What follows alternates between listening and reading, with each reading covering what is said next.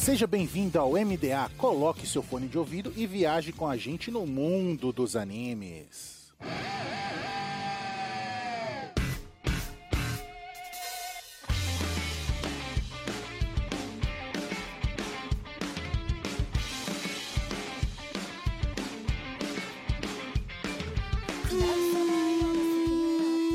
Estamos ar com o MDA.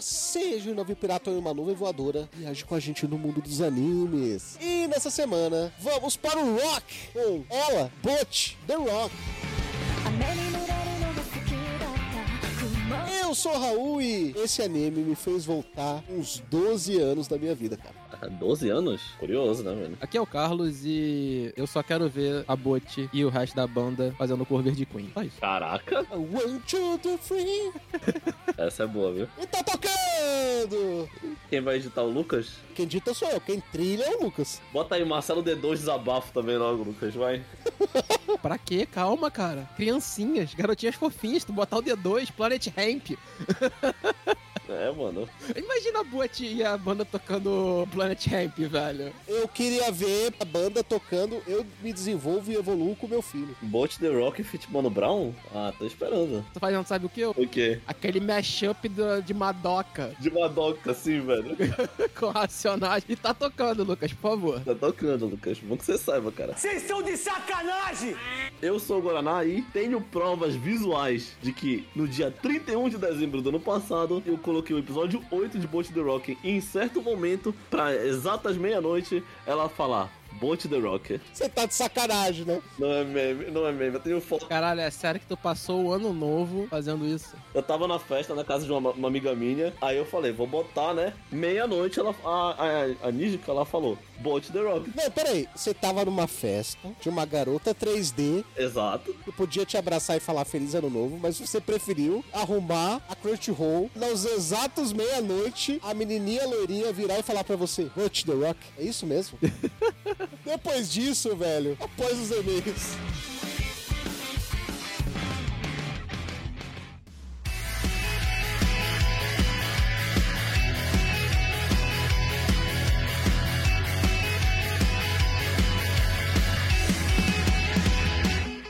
Mais uma semana de e-mails e recadinhos do MDA. Sempre agradecendo os nossos parceiros do Catum, Grindcast, OPEX, Papo Nerd com Elas e o canal do YouTube Guizão Voador. E claro, agradecendo sempre o apoio da Anime Hunter na Galeria Sogo Terceiro Andar ou no site www.animehunter.com.br. Lembrando sempre que vocês podem usar o cupom NSV Mundo Geek e ganhar 10% de desconto nas suas compras em mangás. Nós também temos o apoio da Crunchyroll, o maior streaming de animes do Brasil, e da Rádio J Hero, onde estamos todo domingo às 4 da tarde.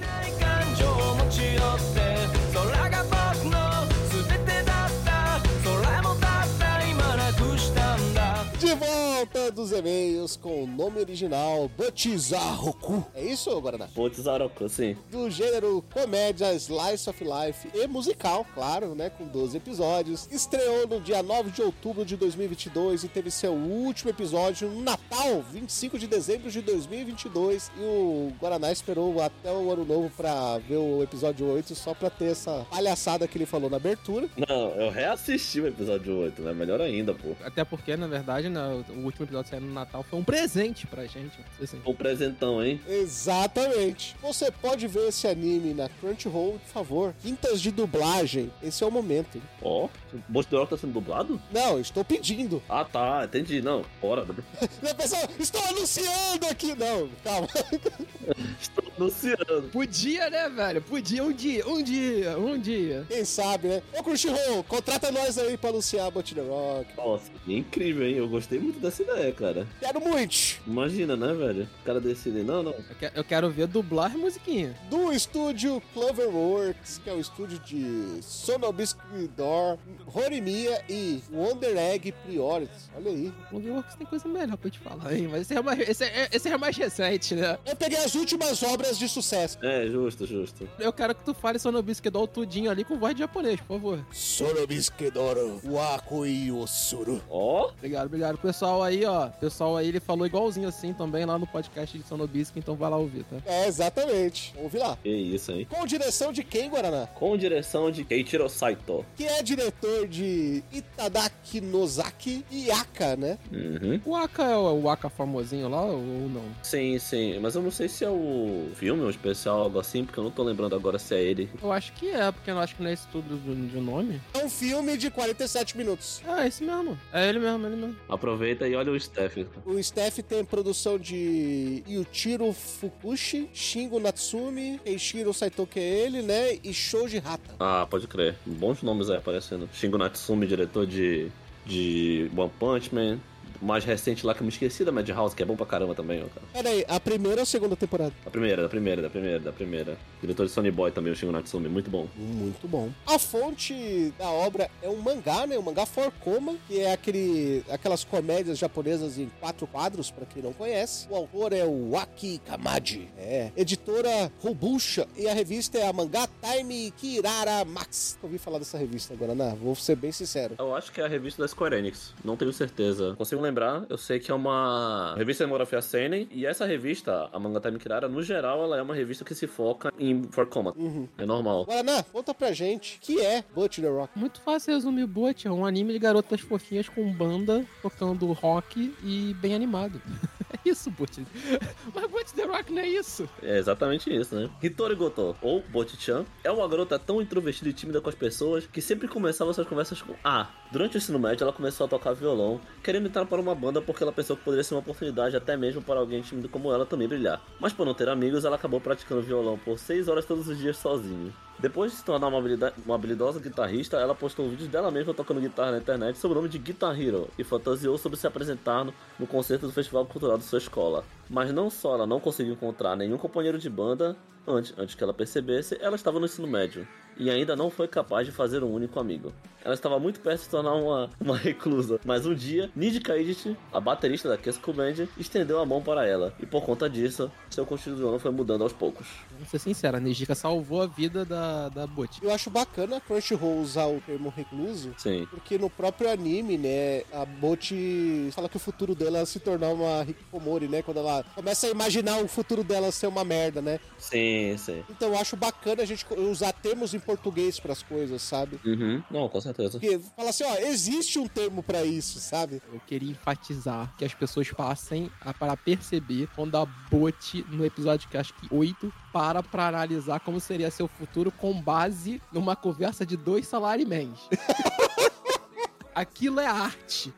Uma conversa paralela de dois salários Aquilo é maravilhoso, tá? Ela pensa, não consigo fazer isso, serei uma Hikikomori e vou viver no lixo, tal qual é Togashi jogando Monster Hunter. Esse negócio de, de conversa paralela é- é um bagulho que me pega tanto em anime, sabe? Porque a gente tem esse costume tanto de ouvir o. Sabe? Pessoa, tipo assim, um personagem fala, aí para, o outro fala, aí o outro fala, o outro fala, e tem, sabe, todas essas pausas. Mas assim, com o Bolt The Rock tem sempre alguém falando de fundo, sabe? Uma conversa paralela aqui e ali que dá um- uma sensação de naturalidade, sabe? Uhum. Eu acho isso muito, muito bonitinho, assim. É, o maior charme de Oditax é isso, né, velho? Não existe conversa tradicional em Oditax, né? Eu já ia citar, sabe, o de táxi. Não, e Bot é, realmente tem isso. É, é aquilo que a gente fala, né? São produtos de audiovisual que são, assim, muito bem feitos. Você falou sobre isso, inclusive, tem um episódio do show delas na Tempestade que ter uma banda de rock no começo é exatamente isso. O público que tá lá pra ver as outras bandas, né? É um começo de tudo, as pessoas não te conhecem, então você quer que o público te conheça, você tá interessado em saber o que o público tá achando do seu show. Você começa a prestar atenção em volta e você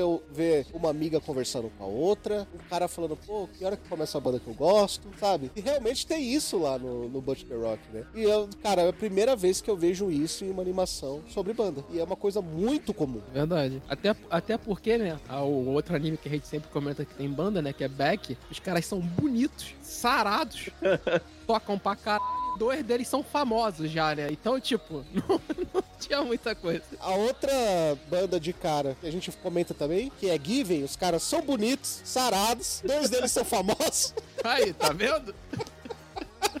Pô, a gente vai ter que ir pra onde? Fuca? Pra K.O. É Keion? Pra Fuca? Eu acho que K.O. é o mais parecido ali com aquela questão de você começar uma banda do zero, né? O K.O. ele não é tão natural quanto o Butch The Rock. Eu acho que o Butch ele tem aquela pegada do realmente passos para se ter uma banda e passos que uma banda realmente segue, sabe? Coisas que uma banda passa no começo da carreira, porque as pessoas não estão realmente interessadas nisso no seu dia a dia e o Butch faz questão de mostrar isso, principalmente porque a personagem principal é uma menina que tem inabilidade social, ela não consegue conversar com as pessoas. Então, aquilo que a gente acha que ah, não é uma, não é uma parada importante pra se mostrar, em Butch é, porque tudo é importante pra própria Butch, que é a personagem principal. É a forma de você saber, poder demonstrar alguém que realmente que tem uma ansiedade social e o quão difícil é essa ideia de se comunicar, sabe? Era a intenção deles realmente fazer com que a Butch fosse ruim em comunicação porque faz parte da personalidade dela. E não como se, tipo, da noite pro dia ela virasse e virasse uma pessoa totalmente comunicativa, né? Como, tipo assim, a gente tava até falando antes de começar a gravar que esse arquetipo de personagem, sabe, com ansiedade social, dificuldade de comunicação, tímida, ele já existe em anime há muito tempo.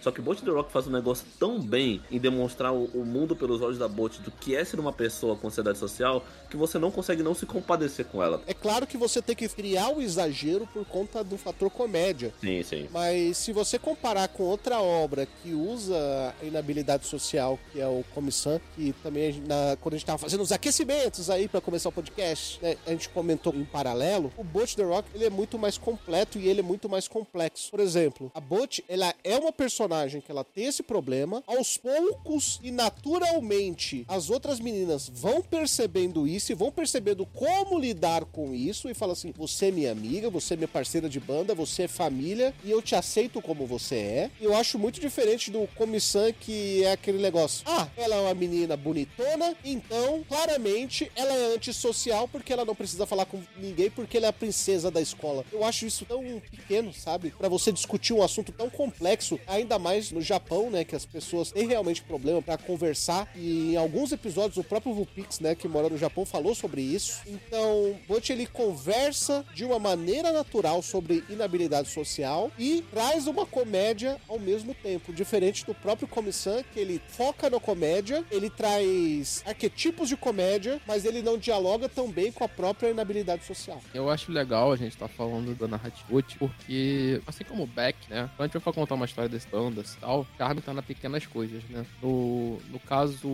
Beck não tem tanta comédia quanto o Butch, mas a gente se apaixona lá em Beck pelos personagens pra gente acompanhar o dia a dia dos caras. Claro que Beck acontece muito mais coisas, os caras vão tretar com um gangster americano, né? Vão fazer show na puta que pariu, esse tipo de coisa, enquanto as garotinhas de, de Butch estão ali curtindo a vida só é, fazendo camiseta. Mas o dia a dia de cada um da- dos dois é o que eu acho que encanta nas duas, nos- dos dois processos. Eu acho que é o que torna verossímil, né? Então eu brinquei com. Ah, a garotinha, a, a Casey Band vai fazer a camiseta, mas em Back tem um tempão dos caras discutindo sobre CD, qual banda que você tá ouvindo e tudo mais e tal, como é que, como é que cria uma música, como é que você faz uma música. E até um detalhe, né? Tipo, as duas abordagens são diferentes nesse sentido, né? Em Bot, a gente tem a- até o processo da Bot criar a música, mas em, Back eu acho que o cara dá mais importância pra isso. Como é que você vai criar a música, como é que, como é que você tá pensando a letra, essas coisas assim e tal. Eles ficam discutindo um tempão. Em Bot é mais assim, a Bot vai lá escreve a letra e a outra faz a percussão, acabou. Eu acho que são dois pontos de vista diferentes, cara. São dois pontos de vista diferentes. De narrar a mesma forma. A ideia por trás muito disso, querendo ou não, é que a gente tem que levar em consideração. Tipo assim, claro que o Bolt The Rock faz um trabalho, assim, no quesito de música, muito bom.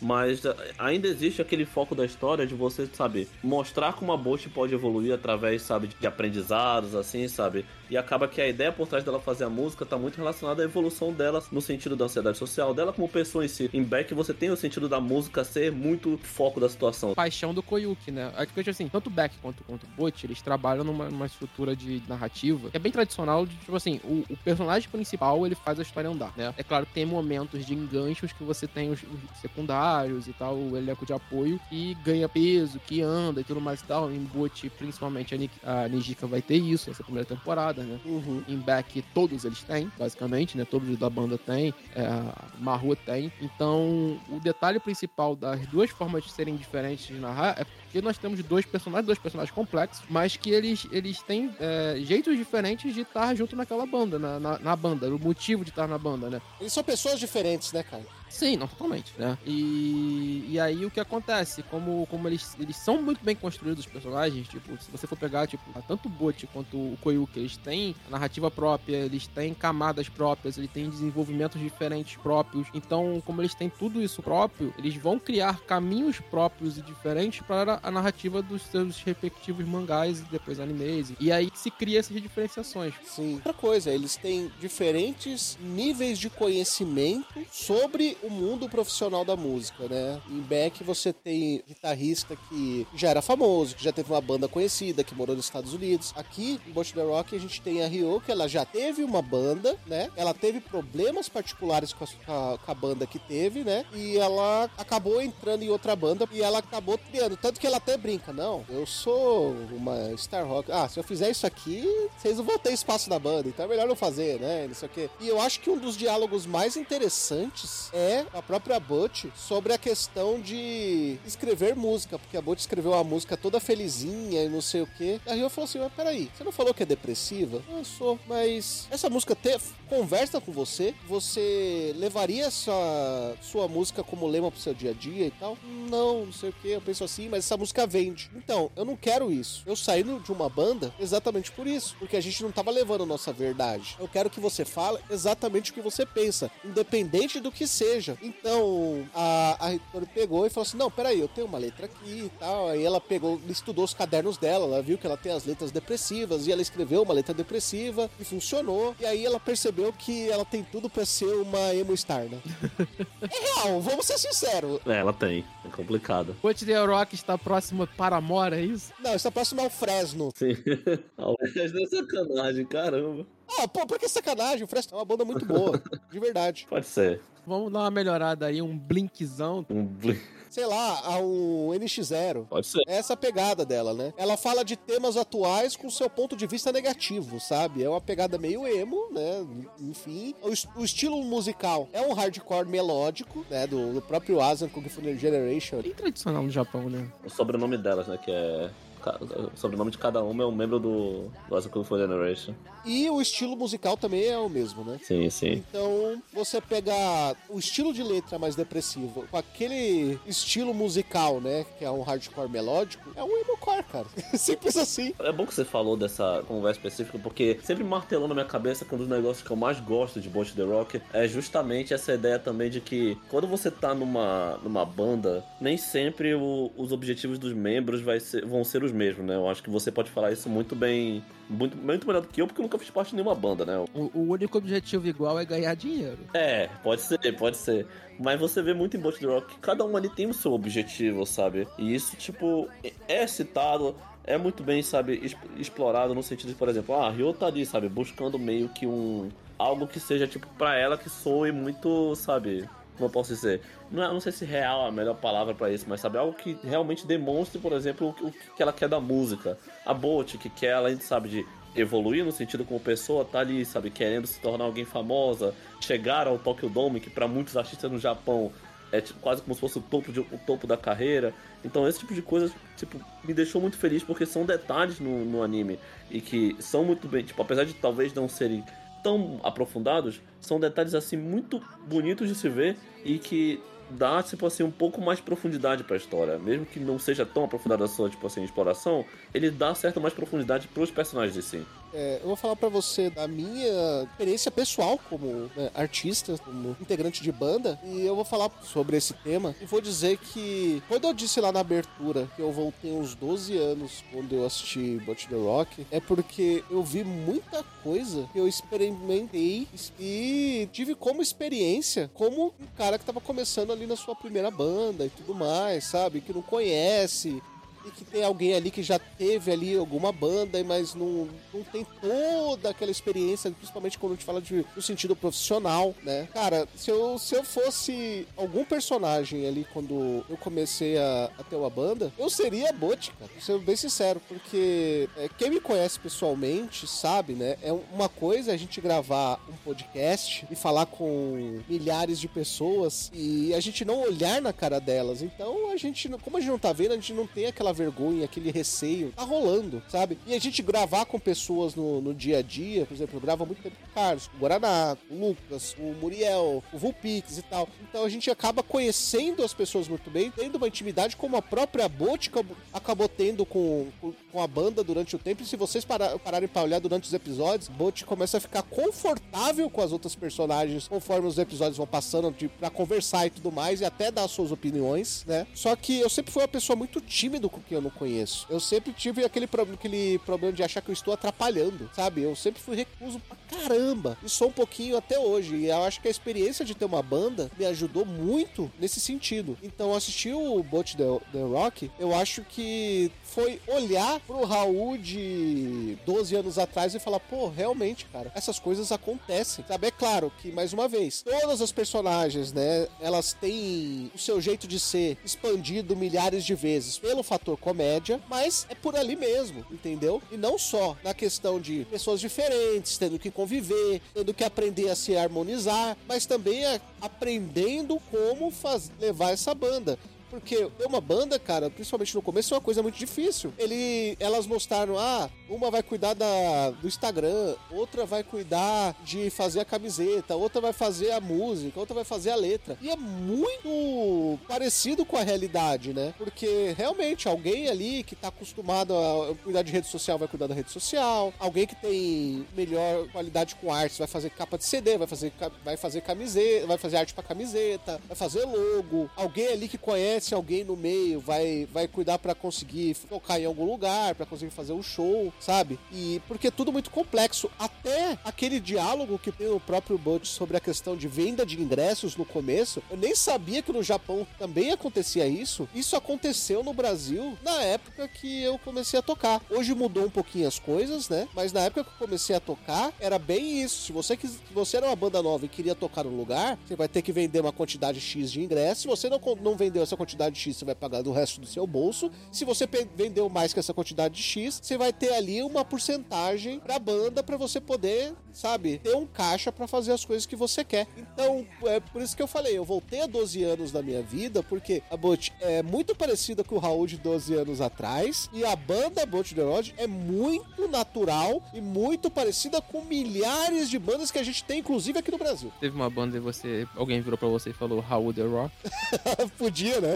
Meia-noite vou voltar a aparecer até 31 de dezembro. Não, mas quando eu comecei a tocar Guitar Hero, era um jogo muito famoso. Aí, viu? Ah, né? Quem nunca jogou um, um Guitar Herozinho World Tour, né, velho? Eu tive uma comunidade que eu tirei foto de um cara vestido de Jesus no evento de anime e eu botei. E eu fiz uma comunidade que ficou famosa por um tempo que até Jesus joga, é, joga Guitar Hero. Pô, Guitar Hero é bom demais, cara. Ela ficou famosinha e eu não, não controlava nada daquele negócio. Criaram uma, uma nação na comunidade que o Carlos criou. O Carlos nem sabia o que tava acontecendo ali. Mano, a comunidade bateu 50 mil cabeças nego só falando de Guitar Hero, velho.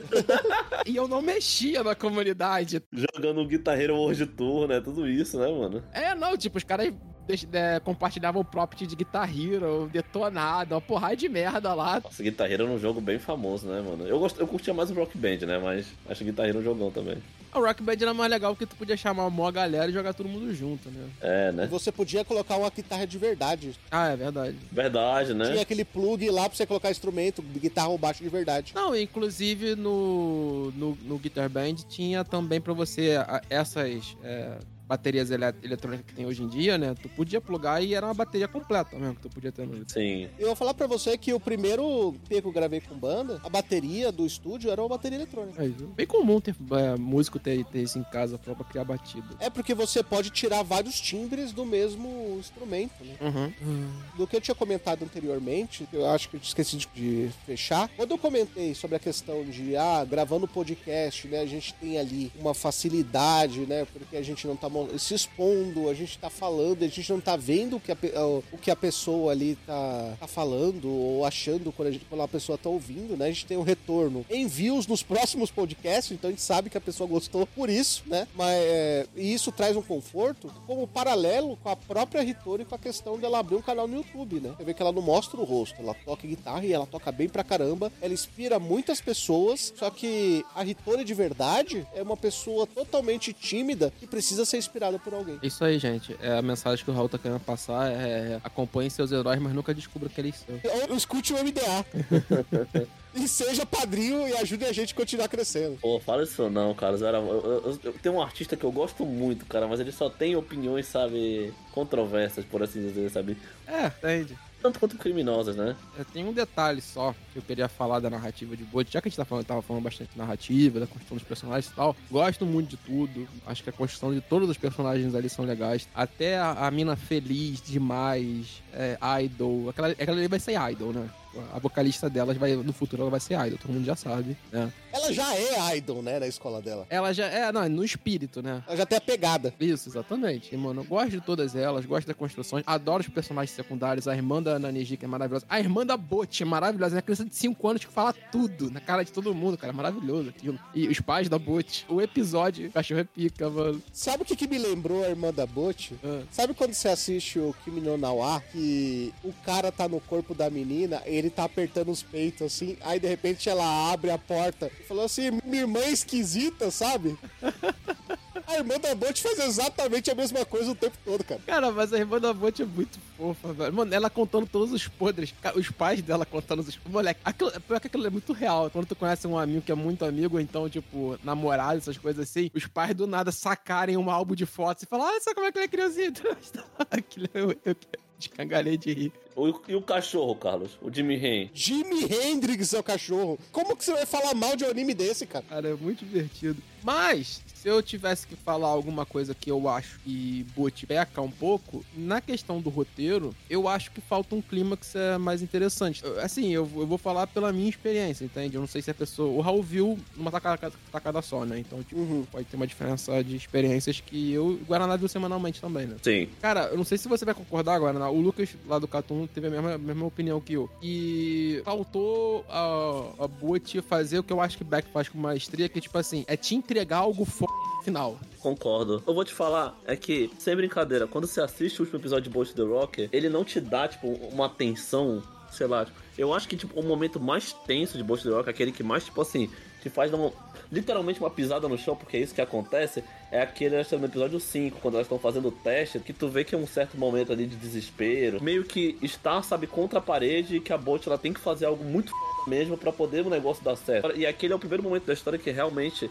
a Bot tá ali, caraca, ela mostra, pá, algo muito legal vindo de uma personagem que é tipo uma reclusa assim, e que ela é a, a Guitar tudo isso.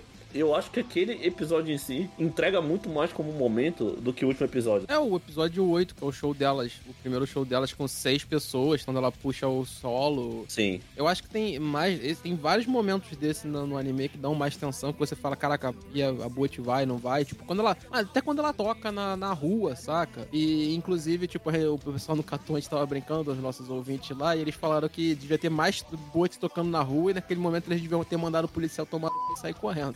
pra ser mais realista ainda, Boot. Isso seria, isso seria Brasil, mano. Total. Só que aí é fugir da personagem, infelizmente, mas eu concordo com você. É, mano, infelizmente. Não, sim, com certeza, mas seria muito divertido. Não, seria um. Dá pra fazer um momento desse, né? Mas a Boot poderia fazer isso. Nossa amiga bêbada mandou o policial tomar.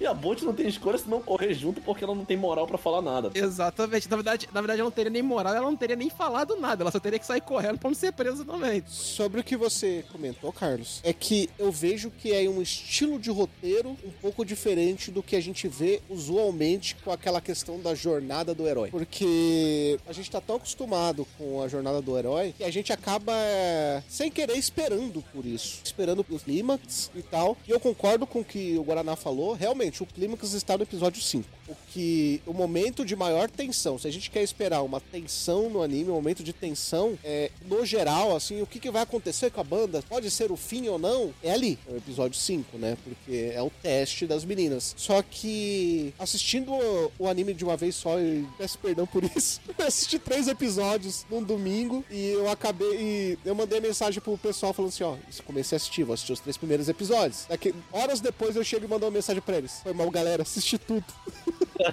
Cara, é- não tinha como. É muito bom, velho. É muito bom. Eu acho que o Bot faz esse, essa sensação. Vejo como diferente da jornada de- do herói. Eu vejo o Bot The Rock vendo como a jornada de crescimento da Bot, sabe? E aí que acontece? O principal eu não vejo como a banda, e sim como a jornada de crescimento pessoal da Bot. Então você começa com a menina que não conseguia nem responder a Nijika no, no parquinho, a menina do último episódio, mesmo ali com todos os seus grilos e seus problemas, vai lá, pula do palco, sabe? Tenta fazer aquele rolê maneiro de ser carregado ali pelo público, só que o público foi lá e deixou ela cair e se esborrachar no chão. Maravilhoso. Ela viu que ela fez merda, que aí, sabe, e falou assim: "Não, tá tudo bem, a gente erra", sabe? Ela perceber que ela também pode errar, é um grande crescimento pessoal pra ela. Então, eu acho que até o episódio 11 ali, eu acho que o anime inclusive podia fechar no episódio 11, ele é uma jornada de crescimento pessoal. O episódio 12 é só um slice of life da menina lá comprando a guitarra nova dela. Não, a gente não tem só a,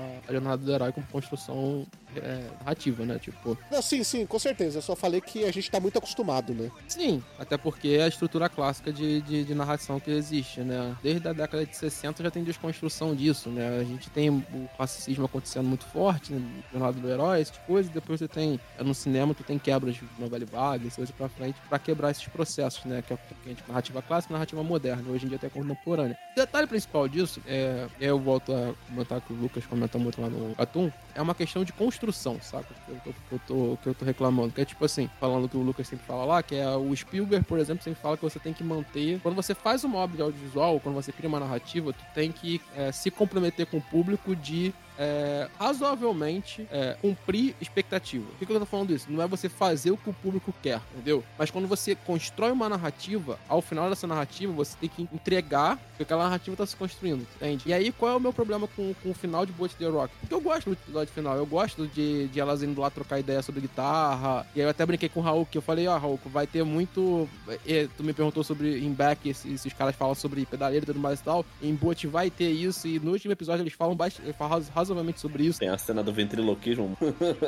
Isso, tem, que- tem que comprar, que tem que juntar, como é que você monta um setup de guitarra mesmo, com, com a pedaleira, com a guitarra, com o amplificador e tudo mais e tal, como é que vai montando. Mas o que, o que que pra mim faltou? A narrativa inteira se constrói desde o início do, do, do anime, e até por isso que eu acho que o anime de Bot The Rock, eu quero que tenha continuação, espero que tenha continuação, por favor, Japão tenha continuação, mas se ele acabar ali, eu vou entender. Por quê? Porque ele inicia o, o anime com a Bot falando, eu quero tocar com um sonho, né, no festival escolar e termina com isso. E você tem, tipo, dois episódios de preparação pra me dar o, o, show do. show ah, delas ali. E, tipo assim, cara, eu já vi outros animes fazerem shows fodas, não precisa acontecer nada de milagroso pra, pra entregar um show foda. Haruhi Suzumiya. E você, é, tipo, cara, tem vários. O próprio Beck que a gente falou, no Dama Cantabile tem isso. E, tipo assim, é uma apresentação de música que você consegue entender que é foda. E ali, tipo, foi uma apresentação maneira. Só que, tipo, o Bot já entregou tanto antes que quando você olha aquele final, você fala, Sabe, sabe um bagulho que eu acho que me incomoda um pouco nisso aí? É, é realmente falta um pouco mais de impacto. Porque até aquele momento, nos outros dois shows principais que você tem na, no, no anime, e quando eu falo dizer principal, eu falo a partir do episódio 5, que é o primeiro teste, e depois do episódio 8, são basicamente momentos onde a banda está passando por problemas e a bot, que nem um jogador de futebol, camisa 10, toca na bot que ela resolve, mano. Como, como, como sei lá, torcedor do São Paulo falava uns anos atrás, mano, toca no Caleri que é gol, mano. É tipo assim, toca na bot que é gol e ela resolve algum problema que tá ali. No caso, tipo, no último episódio foi a, a corda da, guitarra, da, da da guitarra dela, né, que, que arrebentou, né? a guitarra que arrebentou, sim, sim. É super normal isso acontecer em show. E ela vai lá e resolve. Só, só que essa ideia, tipo, da Bot resolver alguma coisa com alguma, tipo, ou com um solo de guitarra muito foda, ou com ela, sabe, sabe fazendo, tendo uma performance pica que acaba inspirando a banda inteira, como foi o caso do episódio do teste, já tinha sido mostrado antes. E aí precisava de algo mais impacto, porque você faz toda uma preparação pro, pro festival, que você mesmo falou, são dois episódios preparando para aquele momento, sabe? É, ensaiando aquele momento, e você fala desde o começo do anime que, que é, aquilo é um objetivo para ela, que acaba sendo, sabe, metade do episódio ali final, que te deixa um, um negócio de caramba. Queria que tivesse um momento um pouco mais especial, sabe? Quando tá se construindo essa questão do festival, pra mim, sabe onde que aconteceu um negócio especial? É quando a Rio, ela começa a falar e eles começam a montar um setlist e tal. Ela fala, ah, eu vou deixar um espaço pra você fazer o, um solo. Fala isso pra Bot. E aí eu falei, é aí, entende? Tipo assim, eu não tava esperando nem que acontecesse algum problema no anime, no, no, no, no show ou algo parecido. Eu, eu até gostei da ideia de eles inverterem o processo, que antes era a Bot salvando eles dos problemas e agora, tipo, a Bot sofreu um problema no meio do show e, a- e as outras três falaram, não, beleza, deixa com a gente, se resolve aí, a gente carrega. Eu achei legal isso, mas eu achei que, tipo, mano, quando ela, quando ela puxou a garrafinha e ela começou a fazer o solinho com a guitarra ali de, com, com o negócio, na hora que ela puxou o negócio, eu falei, meu irmão, ela vai dar uma ali de Tom Morello, vai fazer com um estradalhaço e vai vir aquela animação na minha cara e, tipo, não aconteceu nada. É que não E- pode e- ser isso. Não pode, o anime foi inteiro assim. O problema é o seguinte, a gente tem que lembrar que a banda tá começando, entendeu? É, por exemplo, a Butch, naquele no episódio 5, né, que ela foi a estrela do, do episódio, a, é a craque da rodada, né? Craque da rodada. O episódio que ela foi a craque da rodada, que foi o episódio 5, ela foi muito mais por aumentar o volume da guitarra e falar: gente, eu estou aqui tocando, estou me divertindo, bora, bora, vamos, vamos tocar, vamos tocar, p***, sabe? Luxemburgo, Renato Gaúcho, né? Renato Gaúcho. sabe? Apontando pra lua, sabe? Apontando pra lua, p***.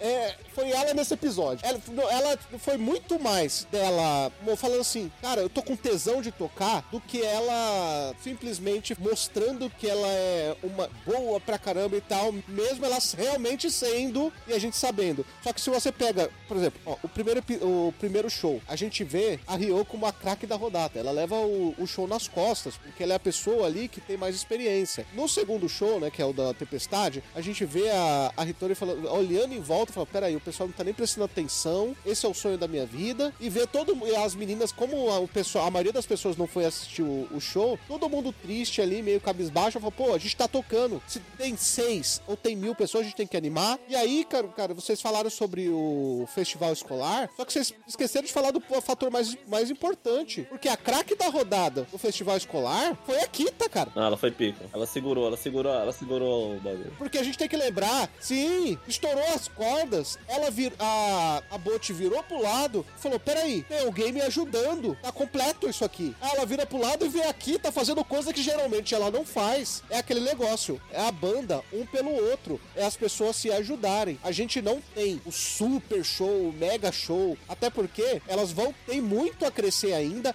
e elas erram no episódio, tá? Em todos os episódios elas erram, entendeu? Pra mostrar que a banda não está pronta. É, eu acho muito bacana isso. Quem, quem tem ali um pouco mais de ouvido musical percebe que elas erram, é, que o anime faz elas errarem propositalmente. Pra quê? Pra gerar esse desconforto e mostrar que elas não estão prontas. E no episódio, tanto no episódio ali do teste, que foi o melhor show delas em conjunto, elas erram. No episódio final, elas erram também, entendeu? E aí o que acontece? É, é muito mais pra mostrar que a banda é um grupo do que pra mostrar, pô, tá, tá pronto, vamos lá, vamos nessa, porque agora a gente tá pronto. Porque, lembra, foi o que o próprio Carlos comentou. O sonho da, da Bot era tocar no festival escolar. Ela tocou uma música, se jogou e foi parar no hospital. Ela não terminou o show. Isso tudo tem em Boot. Podia continuar tendo. Uhum. E mesmo assim você podia narrar com um momento que é catártico. Porque, tipo assim, cara, o que eu tô falando é que faltou um momento catártico no final. Falta isso pra construção do show final de Boot, entendeu? A questão é, precisa? Precisa. Pra narrativa, do jeito que ela foi construída, pra mim precisou, tá ligado? Porque, tipo assim, você sai do último show como narrativa completa, e aqui eu tô falando de uma narrativa de audiovisual, então, tipo assim, mesmo que, tipo, ah, vai fugir um pouco da característica do que é a banda ali contra tudo mais e tal. Beleza, mas ainda assim você tá narrando uma história, tu tá narrando uma história de audiovisual, tu tá narrando um mangá. Então, pra esses pontos, você precisa de, tipo assim, precisa levar a história pra cima, saca? Então, o que, que eu tô falando? Quando eu, quando eu comentei, podia ser outra coisa, que ela ia puxar ali agora e ela meteu o Tom Morello, eu não tô falando que ela vai fazer certo. Quantas vezes o cara tá no palco, ele tá cagando regra o tempo inteiro, mas tá maneiro, você tá curtindo o show. Mas é a questão. Nessa questão, a guitarra dela estourou e a Kita fez isso. Não precisava ser ela. É que foi aquele negócio de você ter a quebra de expectativa.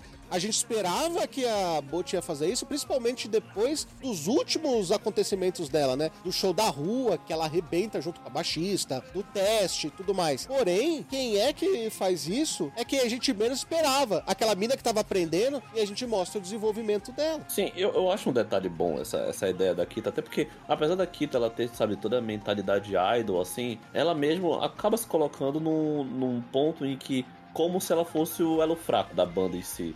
Por ser a pessoa que ainda tá em fase de aprendizado, todo esse tipo de coisa. E eu entendo quando você quer falar, por exemplo, que ah, o momento dela ali, tipo, no final é muito especial. Mas eu acho que a própria narrativa deixa entender que o momento de destaque acaba. O dela acaba sendo um pouco secundário em comparação, tipo, a Bolt puxar o copo ali e, me- e meter o bagulho mesmo assim. Concordo. Mas sabe qual é o detalhe disso? É que, tipo assim, a, a Kita fazer algo impressionante, tá tudo bem. O, o detalhe é que o, o, o algo impressionante dela é uma narrativa simples, entendeu? Então, tipo assim, é, é mostrando o desenvolvimento dela. E o que eu tô falando é que, tipo assim, pra, assim, pra, pra ser bem claro, pra Bot ser um 10, assim, redondinho, tipo, sem nada, sem tirar e tudo mais e tal, eu, eu, eu virei e falei, cara, tipo assim, faltou o, o momento final que você sai extasiado e você fala, beleza, assim. E tipo assim, isso podia ser na animação. O próprio Lucas até brincou comigo, ele falou, tipo, não precisava ser algo foda, assim. Bot me entrega uma animação fodida da Bot imaginando como fazer uma, uma camiseta no show final. Por três segundos de ela puxando a, a garrafinha ali fazendo um solo, mano, tipo assim, ela podia, eles podiam ter despirocado na animação, tipo assim, viajado, entende? Uhum. em algum momento na animação. É isso que eu falei, faltou, seja no, no- no ponto visual, seja no ponto narrativo. Assim, realmente, ela não brisou tanto quanto ela brisou no episódio 5, porque você vê até os- o, o jeito dela de se movimentar, né? Só que eu até compreendo, porque é, estoura a guitarra dela e ela fica preocupada com isso, e o episódio fica sobre isso. Eu, eu entendo também o- a questão de você falar que o ponto catártico deveria ser focado nela, e talvez. Não é nem isso, não é nem nela. Tem que, pra mim tinha que ter um ponto catártico. Então, mas aí que tá. É a Kita. A- Se você pegar a história, os dois episódios como um todo, você tem o grilo das quatro personagens. Você tem a Bot, que queria tocar na escola. Ela vai lá, consegue tocar na escola e tal, consegue conversar com a banda, né? E tal, ela consegue evoluir. Você tem a Rio, que ela. A gente sabe que ela saiu de uma banda, não sabe o que aconteceu. E de repente a gente descobre, né? Que ela saiu de uma banda porque a banda não era mais real pra ela. A banda tem- era uma banda vendida, segundo ela. E ela acaba entrando numa banda que tem os preceitos que ela acredita. Então ela vai lá e evolui como integrante de banda. Você tem a Nidica, né? Que ela, ela tem aquele negócio de a irmã praticamente parou de tocar pra cuidar dela. A irmã subtraiu o próprio sonho pra tocar dela e ela quer viver o sonho da irmã por ela e pela irmã. E isso acontece quando ela tem a banda formada e as coisas acontecem. E a gente tem o grilo da Kita, que é o quê? A ser o elo fraco. Porque durante alguns episódios aquilo fala, pô, eu, às vezes eu sinto que eu atrapalho, não sei o quê. Não deveria ser naquele episódio, eu, eu concordo com vocês. Não deveria. Ela não deveria ser o foco do, do, do episódio final, porque fica meio bobo. Porque, como o Guaraná falou muito bem, o, o grilo dela é secundário comparado com o grilo das outras três, inclusive. Os, o grilo das outras três é muito melhor. Porém, faltou completar o, grilo dela e foi completado naquele episódio. Isso, pra mim, é narrativa. É o ato de você construir a, a, a personagem, entendeu? Agora, o que, eu tô, o que eu tô reclamando é de ponto de escrita. Então, tipo assim, quer ver? Eu vou dar um exemplo. Você acabou de falar que não, não dá o mesmo peso. A forma de narração, os momentos, a construção que a narrativa se molda, o que, que é mais impactante? É o momento que você descobre que a, que a Kita tá conseguindo segurar a onda, que ela tá tocando bem e tudo mais e tal? Ou é um momento simples pra caramba que é a Nejika tá, tá, tá conversando com a, com a Butch e ela conta a história da irmã dela. Entende? Eu concordo. Eu não tô falando, eu tô concordando com o que vocês disseram. Eu acho, eu acho que realmente tudo que vocês falaram é real, sabe? Eu concordo com tudo isso. Eu só tô dizendo que eu acho que, o, que contar a história daqui é importante. Também, mais uma vez, concordando com vocês com o fato de não deveria ser naquele momento. Foi no momento errado, entendeu? Realmente foi no momento errado, mas deveria ser contado sim. Eu nem acho que é no momento errado. Tipo assim, arredondar, tá ligado? Eu não acho que é no momento errado. O que eu acho é que, tipo assim, o episódio de- do, do show final, ele, ele se constrói, ele promete e ele entrega o, o show mais fraco de todos que eles, que elas já fizeram. Esse é o problema. Sim, o, o meu problema com aquele episódio em si é que, é, sabe, como você perguntou um tempinho atrás, ô Raul, se, tipo assim, era necessário? E assim, aí eu fiquei pensando, pô, eu acho que era necessário você ter um momento em que você vira e fala, isso é Boat the Rock, é, esse é o episódio final de Boat the Rock, nós estamos entregando esse momento pro episódio final de Boat the Rock, porque o final é, é o momento mais esperado, sabe? E você tem uma construção em cima do festival.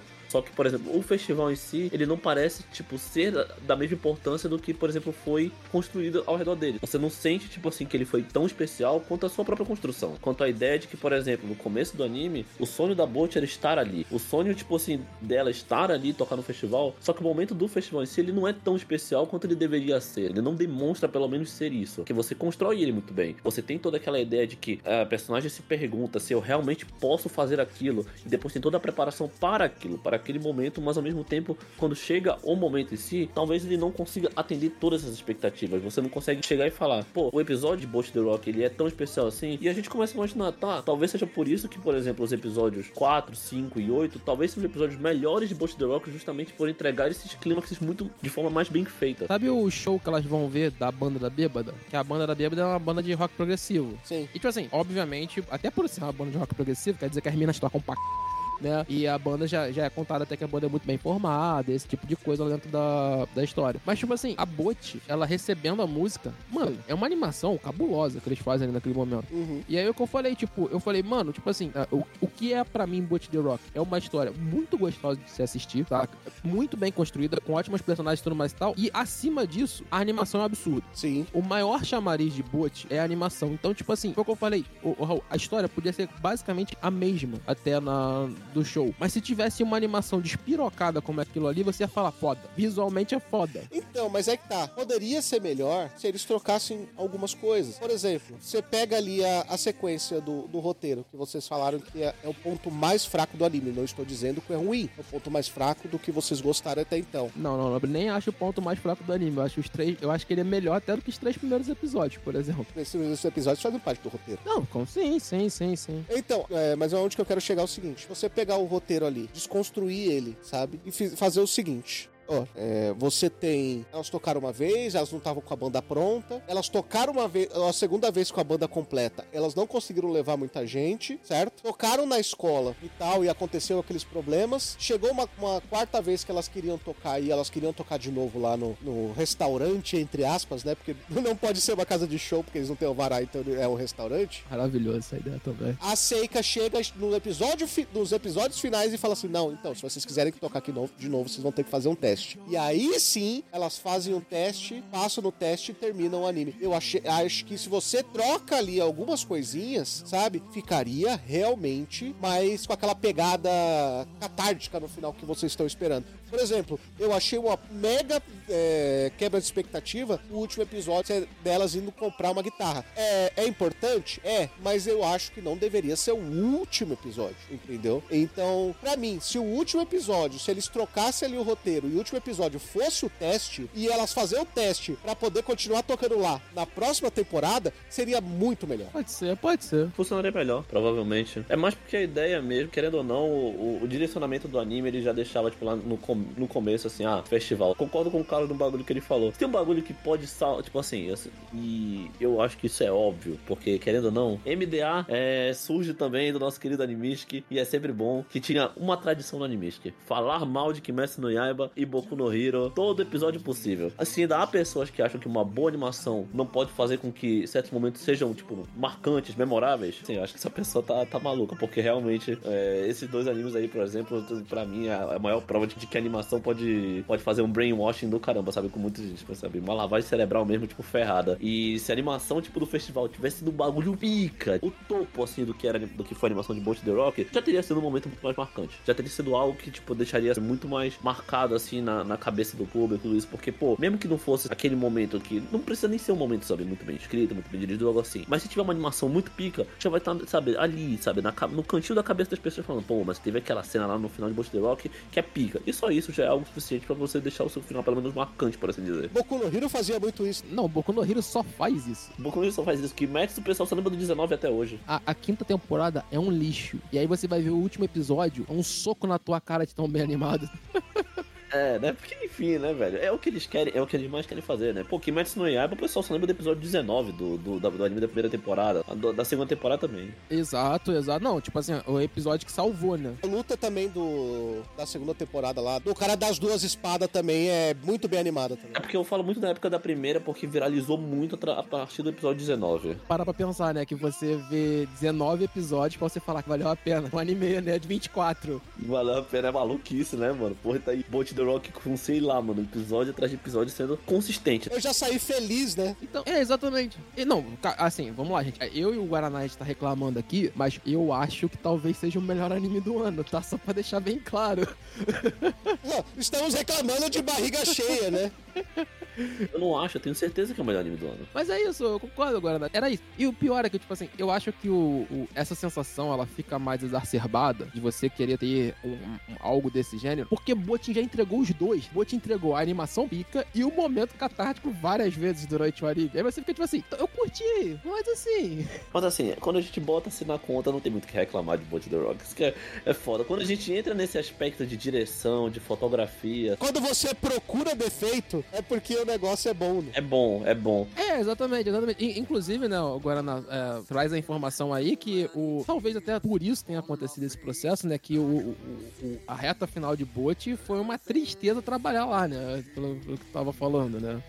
Olha, pelo jeito, tipo assim, o pessoal tava com. Foi o que falaram, pelo menos, que tava, tipo assim, na reta final já tava, tipo, mais difícil de segurar. Parece ser- até ser um negócio meio já da- das obras do. que o Shoto Mehara pega pra ser produtor de animação. Porque, enfim, né? Não preciso nem falar dos vários problemas que o Wanderegg Priority também teve, né? Então. Uhum. O Wanderegg Priority até episódio, tipo, teve que ser lançado depois, né? Só, enfim. E eu nem sei se tem alguma coisa a ver, mas olhando as notícias atuais aí, começou no, no começo de 23 a, a explodir notícia toda semana. Uhum. Covid chegou com toda a força, né? Sim, sim. Indo muito por coisa simples. Por que que acontece muito com os animes da Kadokawa? É porque muitos dos animes da Kadokawa são terceirizados pra China. E a China que tá tendo mais problema com a com a situação do Covid do que o Japão em si. Então, geralmente, o que atrasa mesmo são os estúdios de terceirização da China que estão sem trabalhar por causa de aumento de casos de Covid e acaba afetando muito a produção de anime. Por isso que são geralmente animes assim, querendo ou não, estão com aquela, tipo assim, problema, problema, problema, problema de produção, que é da nossa querida, né, ficar aí super produzindo anime, a nossa queridíssima Kadokawa, né, por assim dizer. Inclusive a temporada de abril tá bem defasada por causa disso, né? Tá bem defasado. Isso aí vai ser um problema que as pessoas vão ter que conviver a partir de agora. Isso vai acontecer mais vezes. Podem esperar que o, a situação de Covid, assim, principalmente quando você leva em consideração estúdios chineses, vai continuar, tipo, atrapalhando muito a indústria. E não só, por exemplo, dos animes que são vêm da China por si só, mas animes que são do Japão, porque o Japão usa muita terceirização, tanto da Coreia do Sul quanto da China, né? Mas, pô, legal que a gente entrou nesse mérito de produção, porque a gente pode entrar nessa parte, né, de direção de Bolt the Rock, de animação, de roteiro e de adaptação em si, né? E eu acho que é importante, muito, muito, muito importante falar, porque eu lembro quando a gente gravou no começo do Animistic Working, em que eu falei que o Working provavelmente talvez seja o melhor anime de mangá for como de todos os tempos. E eu não posso mais falar isso, não tenho mais esse direito. Porque existe Bolt the Rock agora. Não, assim, eu acho que é importante pro nosso público aqui que tá no, nos ouvindo e tá, e tá vendo a capa feita pelo Lucas ali agora e tá olhando, tipo assim, que ma- maneiro, um animezinho de garotinhas fofinhas. Eu ouvi eles falando que é legal e tudo mais e tal. Eu quero que você entenda, meu irmão. Nós estamos falando, talvez, talvez, da melhor animação dos últimos, sei lá, 15 anos de anime. Pô, aí, aí tem que ter cuidado, velho. Aí tem que ter muito cuidado. Não, talvez, talvez, porque, tipo assim, você tem. É, você, você vai ter, sabe, tipo assim, os filmes de Monogatari, e Monogatari em si tem temporadas muito bem animadas. É que filme, acho que filme nem pode colocar no mesmo mérito, né? Senão a gente vai ter que botar Belly, por exemplo. É, eu acho que a gente não pode colocar no mesmo mérito, né? Mas, mas as- não, não, mas as próprias, as próprias temporadas de Monogatari, elas também já estão no nível, eu já considero um nível muito bom. são bem, bem, bem distantes, assim, também concordo, concordo. Você vai ter, se a gente for buscar, ó, cara, estamos falando de quase 15 anos mesmo, Mob, Mob, nós vamos falar de Madoka, nós vamos falar de... A primeira temporada do próprio Punch Man. apesar de não ser meu estilo, Kimetsu entra, querendo ou não. Sim, claro falando em termos técnicos, que Kimetsu tem que entrar. E o próprio Fate também, os Fates. O, o anime do, do Shinichiro Watanabe lá, o Sakamichi no Apollon, Sei, sei, sei. maravilhoso, bem nossa, assim, Esse sim eu falo que é um dos grandes animes aí da última década. Cara, os próprios animes do Yuasa, né? Estamos falando aí de Devilman, estamos falando aí de Eizouken. Tem muita coisa boa. A gente tá esquecendo de coisa. Ó, estamos esquecendo de Haikyuu. Mano, a terceira temporada de Haikyuu é bem animada para um caceta. É, É mas eu vou falar pra você que em termos técnicos, ah, o que a gente falou antes é tá acima ainda. Mano, mas tem uns episódios de Haikyuu que são cabulosos. Sim, Haikyuu tem muita reutilização de cena também. O próprio última, última leva de One Piece agora com o ano. Sim. Então a gente tá falando disso e a gente tá falando, put é pau a pau. Você tem One Piece 1015 como um dos episódios mais bem animados da década, sei lá, dos últimos 20 anos, talvez. A gente tem que falar que, vamos ser sinceros, né? a já que a gente tá falando dos últimos 15 anos, a gente tem que falar disso. A grana do streaming fez muito bem aí pras animações seriais. E cada vez pessoas mais talentosas aparecendo pra indústria. A globalização do anime no geral, no sentido de indústria, muitas pessoas de outras partes da Ásia e até mesmo do próprio Ocidente tendo a oportunidade de trabalhar em anime. A gente tem, por exemplo, o Henry Turlow em One Piece, o próprio Ver Creek, que animou a Indie de Kaguya sozinho, um monstro, moleque de 19 anos de idade, gente ali daquela área da Austrália, de Singapura, da própria China, o Sheng Xin Huang e muitos outros. São talentos que estão surgindo na indústria da animação também, que estão ajudando, tipo, muito forte, sabe? Gente assim com animação 2D digital, pô, é muito foda, cara. Sim, a gente falar em- até em globalização remete a muita coisa, que é um assunto muito extenso. Eu vou até dar uma cortada por aqui pra deixar vocês falarem até mais sobre Butch. Mas, o, por exemplo, você traz o anime ser globalizado, você abre diálogos pra muitas coisas que talvez o diálogo não seria feito há anos atrás. Por exemplo, nome de vilão ali, de personagem de, de Boku no Hero, que, que remete à Coreia do Sul. Você remete ao, ao brinco ali de, do, do, do Tanjiro, né? Que remete ao imperialismo japonês. Você remete a, a- a obras como o próprio Shingeki no Kyojin e o jeito que o autor trouxe o personagem principal para a última temporada e como lembra alguns fatos que eu não quero citar aqui porque a gente já tá falando de alguns temas, eu já estou falando de alguns temas pesados demais. Mas isso abre diálogos que talvez não seriam abertos há 15 anos atrás. Cara, assim, voltando pro nível de animação de Boot, eu quero só falar que a gente, a gente acabou de comparar com alguns dos melhores animes dos últimos anos, mas pra mim, é, Boot talvez seja em questão de produção de audiovisual, aí sim eu acho que eu tenho quase certeza que eu posso falar com muita clareza, assim, o anime é mais corajoso, tá? Assim, Porque ele é um anime. Eu acho que os animes que chegam mais próximos ali de bater pau a pau é o Monogatari. É bem diferentão o jeito que eles narram, que eles vão fazer a construção. E, mas eu ainda acho ass- bem acima. E Space Dance. Space Dance foi um, um anime criado pra experimentar, né? Então, cara. Boot, ele, ele é um anime que eu acho que as pessoas, talvez, não sei se isso vai ser uma barreira, eu acho que não. A Boot experimenta em todos os sentidos do que é o audiovisual, saca? Então, tipo, não somente na animação, mas no estilo de edição, no estilo de construção, usagem, utilização de motion graphics pra narrar. Cara, assim, Boat The Rock é uma aula. Deveria estar sendo passado em faculdade de, audiovisual, tá? Só pra deixar bem claro. Porque eu até tava brincando com meus colegas aqui, o pessoal sabe, que é mais ouvinte mais antigo aqui, eu fiz mestrado em cinema. E Boat me lembrou que, tipo assim, cara, você pode narrar audiovisual de inúmeras maneiras. E Boat abusa da linguagem audiovisual de tudo quanto é jeito. Tem colagem, tem o cacete em Boat. Boji, né? não Boji. O Boat, o outro é o do Highway, eu acho O Samara Rankin, né? né? Esse aí é o do Valente. É, inclusive, ouçam o Valente né, dublando o Boot. Muito bom. Cara, mas é, é isso, velho. Tipo, não, não tem como, assim. Eu, não- eu não lembro um anime que saísse tanto, tanto da caixinha pra fazer narrativas de coisas muito bobas, velho. De, de vez em quando, coisas muito bobas, sabe? Tu tem um episódio que elas vão passear no teleférico, velho. O episódio é surtadaço de animação. hum, Mas surtadaço, maravilhoso.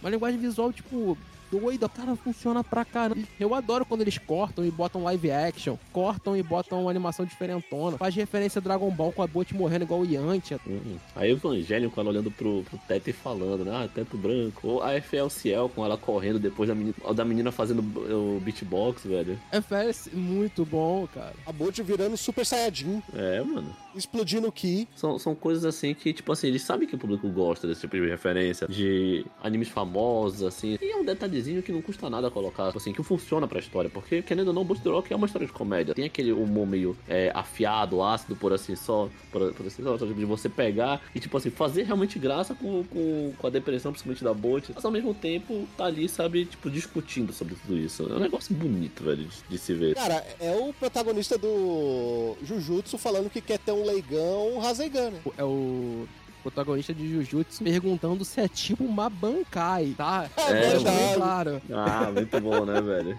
Porque todo mundo sabe que o filho, o filho tradicional, o pai de Jujutsu Kaisen é Bleach, né? Todo mundo sabe disso. Não pode brincar com essas coisas, né? Não pode brincar com Bleach perto de alguém que é da Cartoon, mano. Tem que ter cuidado, mano. Não, inclusive, se você falar Bleach três vezes, talvez você sumone o Eru Marques aqui.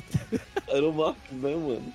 Mas sobre o que o Carlos comentou anteriormente, né? Sobre a animação de, de Bolt e como é muito bem feito e tudo mais, de vez em quando aparecem animes como Eizouken e Bolt pra mostrar que dá pra fazer muito mais. Ah, não, com certeza. Eu acho, tipo, você experimentar coisas diferentes é o que pode fazer com que você seja marcante na indústria. Porque criou-se uma ideia de que a animação bem feita é aquela que é fluida o tempo inteiro, que se movimenta bastante. E as pessoas levam isso principalmente pros animes de ação. Só que, cara, você fazer o que a gente chama de character acting, né? Que é tipo o, a animação de, de atuação, né?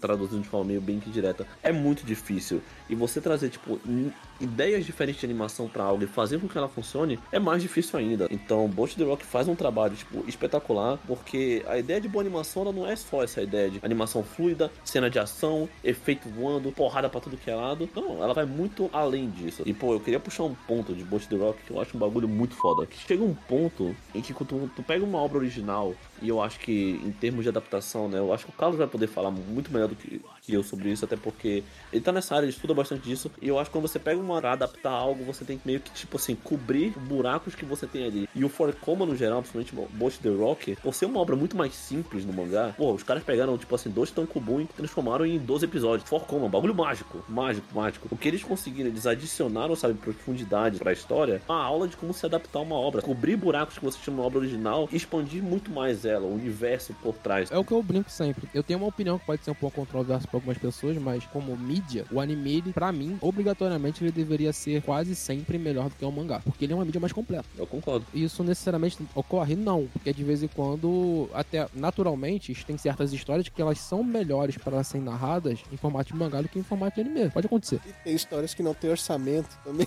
pra você fazer uma animação boa. Complicado. É, né? Eu acho. É, vai ser. O dia, o dia que o pessoal resolver fazer um vagabond vai ser complicado, entende? Mas, porque, né? Tá querendo é um escroto. Mas o, o processo é quando você leva pra uma mídia como, como ele, e quando você pega trabalhos, e aqui falando também de. de Osama Hank, que tem uma adaptação primorosa, né? Porque quem já foi dar uma olhada no mangá vai ver que, meu pai do céu, o processo, cara, de você adaptar é você entender das melhores adaptações possíveis, é você tem que entender exatamente isso. São duas mídias diferentes. E no caso de Bot, eu acho que os idealizadores do projeto, é, que o Guaraná pode dizer pra gente quem foi, eles tiveram a grande sacada que é pegar. Eles o quê? Eles pegaram um Forcoma que já tem automaticamente comédia, né? Porque é a ideia do processo, e que já tem uma linha narrativa que é, é legal, cara. Tipo, a, a linha narrativa de ela é gostosa de se acompanhar. Como a gente, a gente debateu pra caramba. Vou te cortar 5 segundos, cara, só pra falar. A pessoa responsável pela, pela adaptação de Bolt The Rock é a Erika Yoshida. Tipo assim, é screenwriter e diretora de composição de série, né? A gente tá tanto quanto É, mas quem é que, quem é que iniciou o projeto, tu sabe? Assim, a ideia ela surge, tipo, acho que em 2019. E quem lia o mangá original é o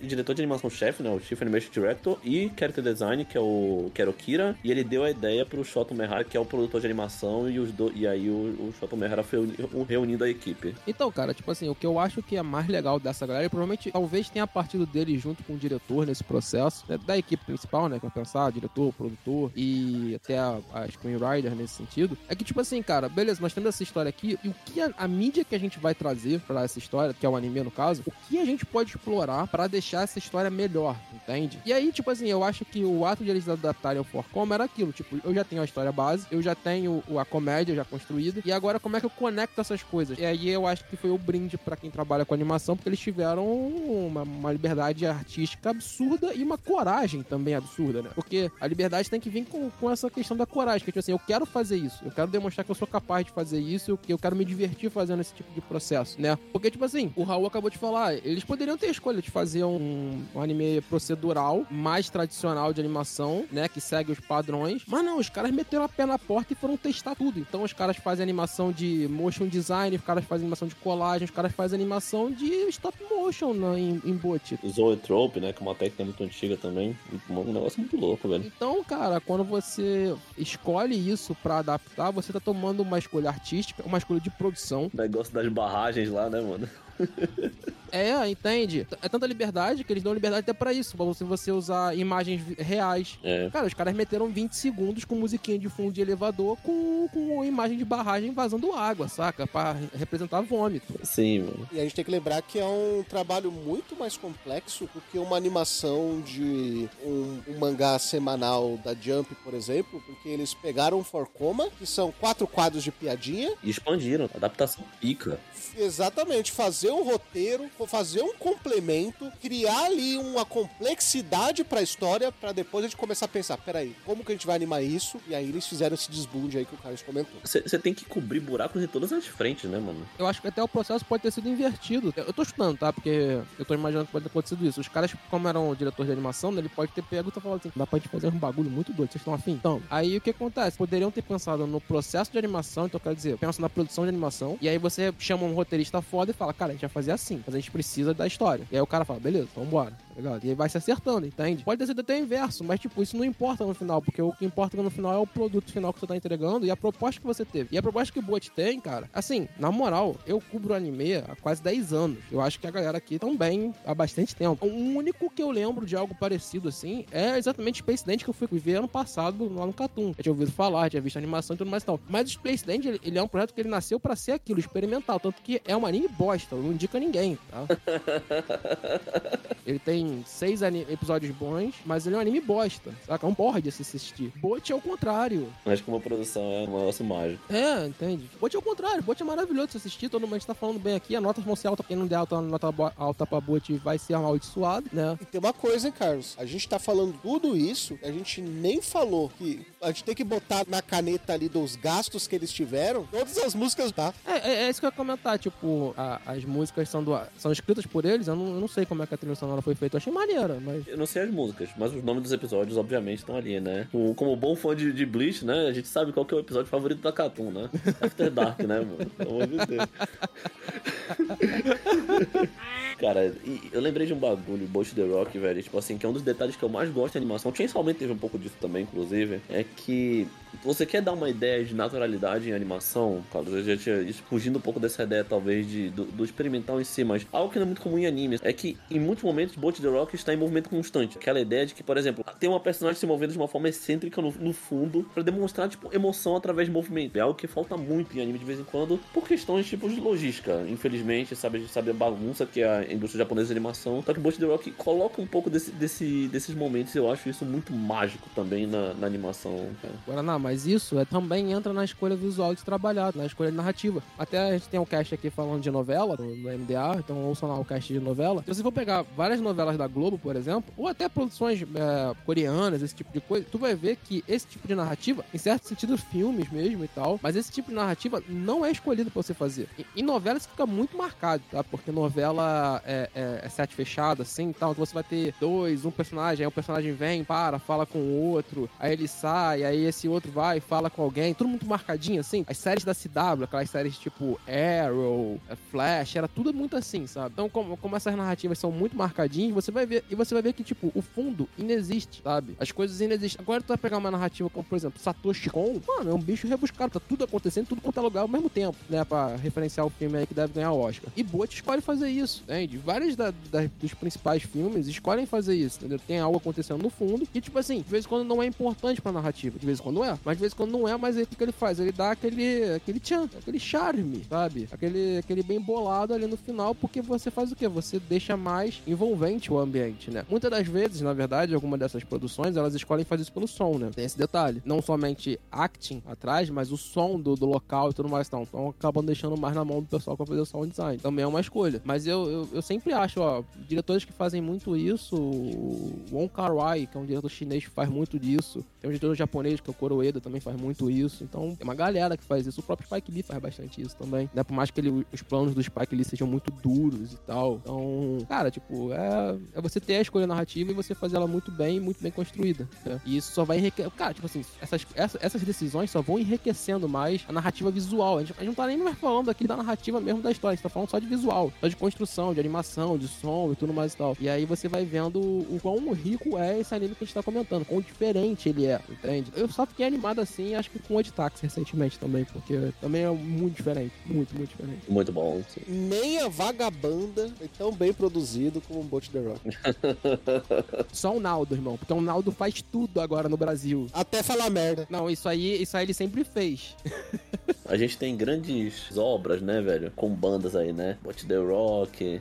Uma banda lá em casa do D-Next-D, né, galera? Pô. É, eu tava pesquisando aqui, foi exatamente o que você falou, tá, Guaraná? O diretor de- da parte musical, ele realmente fez baseado no Ásia, mas o, o que tem de referência é que a autora é muito fã da banda, então colocou o sobrenome nos personagens. Sim, sim. Então, como referência à produção da animação, colocou o nome dos episódios como referência às músicas deles também. Sim, né? After Dark ali, né, pô? Favorito do, do Carlos aí, pô. Fãs de Bleach aí amam demais. Bom, né? É que o problema é que Asa Kung Fu Generation, ele automaticamente te leva a Naruto, né? Tem esse detalhe.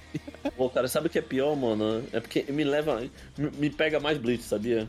Eu juro pra ti que, que me pega mais Bleach. Sério, cara, não, me pega. Boa, nossa, me pega muito mais Naruto, né? Não, pô, Hiruka Kanata tá maluco. É, não tem como. Não, não, mas é o que eu falo pra mim, porque eu gosto muito de After Dark. Não, assim, Bleach é. Pra mim é. Overworld e o Orange Range. É esses dois. Cara, pra mim a melhor música é Erere, o nome da música. Acho que a música de Erased é a melhor música deles. Tanto que, tipo assim, quando o Dororo muda- muda a abertura, que a primeira abertura de Dororo é um absurdo, né? Aí muda pro Asian Kung Fu Generation, né? Aí, aí, tipo assim, eu não sei vocês, mas lá no cartão a gente falou Naruto. Ficou igual. Dito isso, vamos às considerações finais e notas, que o Carlos já deixou claro. Quem dá nota baixa e der nota alta passal aí tem que ser preso de Butch the Rock. Eita.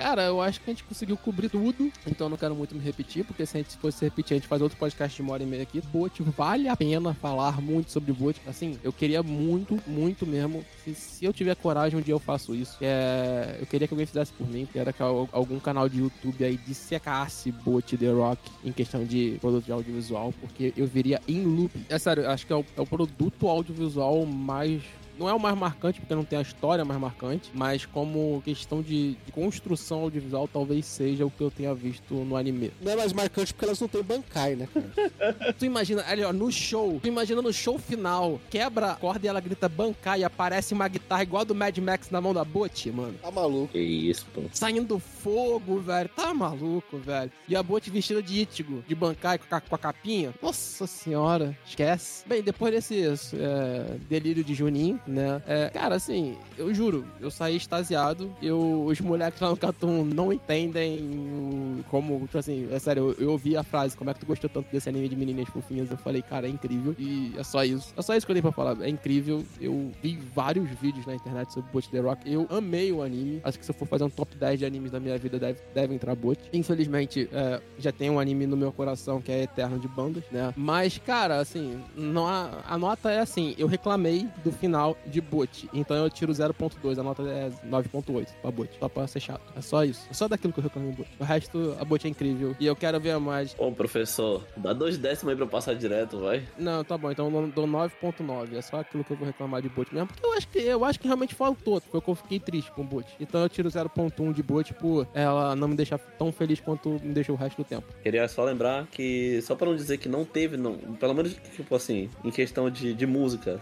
tivemos sim, que era, tipo, tecnicamente uma participação da nossa querida amiga da Kung Fu Generation, né? Porque a, a música final, né, do, do encerramento de Boat the Rock, lá do último episódio, é do. é do álbum do. De 2008, né? Do, do Asa Kung Fu Generation. E a Boat cantando que é Rock and Roll Morning Light, Light Falls on You. Inclusive, eles só tocam com cinco cordas só. Não, mentira. eles to- tocam com cinco cordas. E eles também tocam com, com garrafinha pet, é isso? Será, mano?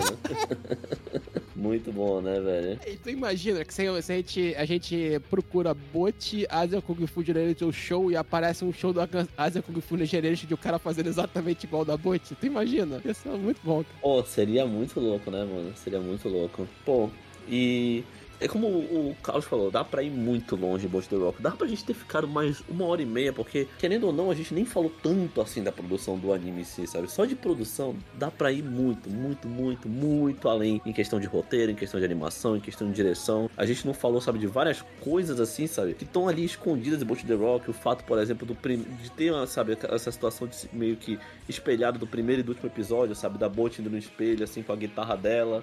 Ela, quando criança, no primeiro episódio, ela já, sabe, crescida com a nova guitarra dela no, no último. Ela saindo de casa no primeiro episódio e saindo, quer dizer, desculpa, entrando em casa no primeiro episódio, no flashback, e saindo com a guitarra no, no último. No primeiro episódio, que tem, tipo, uma cena muito foda, que eu acho que, tipo, é uma boa representação, que é ela, sabe, sentada no balanço ali, que é meio que coberta, e a Nítica meio que vai, tipo, pula por cima, sabe? Como se ela estivesse entrando no espaço pessoal da Bot. E eu fico pensando, caraca, detalhes assim, de poder mostrar através desse tipo de ações, negócio tão foda. Dá pra ir muito mais longe falando de Bot The Rock, mas infelizmente o podcast não pode ser eterno, a gente não quer que isso aqui vire uma, um filme de Senhor dos Anéis. O Carlos já resumiu muito bem o que, o que eu penso sobre Bot The Rock. E apesar de eu ter também entrado meio que na dele reclamado um pouco do, do final ali, que eu acho que faltava um pouco mais algo estrondoso, eu não acho que, tipo assim, pra receber um 10, um, um anime tem que ser perfeito. Porque ninguém é perfeito. Pô, todo mundo tem erros, sabe? Eu acho que o fato de ter erros prova que, tipo assim, que. Que coisas podem ser consertadas pra deixar ainda melhor. E aí vão surgir novos erros. E aí a gente vai estar sempre nesse loop eterno de ficar constando as coisas. E eu acho que Bolt The Rock ele merece, tipo, esse 10 por uma produção bem feita, por uma história muito bonita, assim, de, de alguém, tipo, de com ansiedade social, uma forma muito boa de se demonstrar de uma forma bem natural. Porque o que mais me deixa muito feliz é que você conseguia sentir que eles estavam ali vendendo a Bolt como um personagem diferente, como alguém muito diferente, mas não ao ponto de deixar você incomodado dela ser tão diferente das pessoas que estavam ali. Cara, Bolt The Rock, tipo assim, é um negócio que você vê que teve um carinho muito especial, bem feito pra você não ultrapassar limites, mas também ainda conseguir te surpreender. Eu acho que vale a pena deixar esse 10 pra Bolt, viu? Tá bom, você me convenceu. Convenci? Pô, fico feliz, fico feliz. Ah, Tu me convenceu, tu mandou o papo de Jesus aí, mano, que nada é perfeito na vida, isso aí, a gente tem que aceitar. É a igreja do anime do, sétimo dia. Ah, mas tu me convenceu, Raul, por favor, mude, mude minha nota aí. A nota para acadêmicos de book de The Rock Nota 10. Bora mandar uma mensagem pro cara que narra as notas no carnaval perguntando se ele pode mandar um acadêmico de Bolt The Rock. Nota. Pô, se ele vendesse isso, esse maluco ia ficar rico. Podia, né? Ele podia, a gente podia mandar um menino dessa, né, cara? Esse maluco podia ficar rico, tu já pensou, velho? Porra, se ele vende esse bagulho lá, mano, tipo, ali no, no 20 pila, mano, comprava direto, mano. É, amigo. Dá pra cortar, é só pegar o da Globo. Diferentemente do que toca o coração dos meus colegas, Bolt The Rock, como eu comentei algumas vezes no começo do episódio, conversa muito comigo. E pra quem chega e diz, ah, pô, não sei se eu vou assistir porque é um anime de garotas fofinhas e eu não gosto disso, eu vou falar uma coisa pra vocês. É um anime de garotas fofinhas que não é um anime de garotas fofinhas. Concordo, concordo. Inclusive, se você tá falando isso de bot, os outros você pode falar isso, tá? Mas se você tá falando isso de bot, você é um otário. Você tá muito errado, cara, ou você não assistiu o anime. Dito isso, como eu, como eu comentei anteriormente, o anime ele conversa com muitos aspectos da minha vida pessoal. Dificilmente eu deixo esse tipo de argumento tocar meu coração, mas dessa vez não deu, cara. Foi acachapante. Como eu já disse, eu ia assistir três episódios e acabei assistindo o anime inteiro. Não tem como, cara. Push The Rock, quem dá menos de 10 é errado. Simples assim. E se o Carlos não tivesse dado 10, a gente ia pegar o áudio dele antigo colocando, falando 10 e ia mudar a nota. Tiver de táxi, ia pegar o de táxi lá. É, mano, pegar o Carlos dando 10 pra Tokyo Revengers lá e colocando aqui. Calma lá, calma, calma. Olha só, olha só, essa, essa calúnia que tu tá fazendo comigo, tá? Essa calúnia aí. Você faz só com Guaraná, porque o dele é de verdade o 8 pra sal, tá? É, mano, né? Aí você aí pegou pesado, né? Tokyo Revenge é brabo, irmão. Esse negócio da 10 me remete à época de Animistic, mano. Que na época o Lucas falou: Não, eu não vou dar 10 pro, Sa pro Sawana porque o Raul não vai dar 10. A Raul falou: Não posso dar menos que 10 pro mestre, mano. É, para um compositor que consegue tanta diversos estilos musicais, realiza tão bem músicas em inglês, em japonês, em alemão, e consegue usar músicas letradas e não letradas, não tô, não tô usando as não letradas aqui, mas ele tem muita música não letrada de to- top de linha. Eu não dou 10, mas eu dou um 9. 9. Por que eu não dou 10? Hum, não sei. Assim, eu tô, tô de mau humor, eu vou dar 9. Eu- eu- É que assim, falta algo pra ser 10, mas 9 com certeza. Então tá bom. Então, o que acontece? Nós vimos hoje vários estilos sonoros, sabe? Várias línguas, várias nações, a gente viu um, um mundo chamado música. E pra esse mundo chamado música eu dou nota 10. Olha o plot twist! Olha o plot twist! Que cuzão. Pô, isso aí foi pior que Killing Bites, hein, mano. Que pau no. Nossa. Ele fez, ele fez. Não é possível que ele fez isso. Nunca mais o Lucas quis ser, ser antes que o Raul em nota, mano. Nunca mais o Lucas quis ser o Arnaldo Sacomani do podcast. É, mano, é um pilantra, né, velho? Você, o que, que você achou de Bolt the Rot? Você não assistiu o anime e ficou interessado em assistir porque ouviu o podcast? Comenta pra gente também. A gente quer saber qual a sua opinião. A gente fez você refletir e assistir o anime. Isso é muito importante também vocês comentarem, tá? Porque aí a gente manda pra Crunchyroll e fala, aí Crunchyroll, na moral, deixa a gente fazer o anúncio da segunda temporada de Bolt the Rock aí na Crunchyroll, pô. O anúncio da dublagem de Bolt The Rock, né, velho? Quero, quero, quero, quero. O anúncio da, da dublagem de Bolt the Rock, exatamente. Não, qualquer coisa com bot a gente tá aí, mano. Tamo aí, entendeu? Inclusive, se, se venderem as camisetas feitas pelas garotinhas, a gente tá aí também.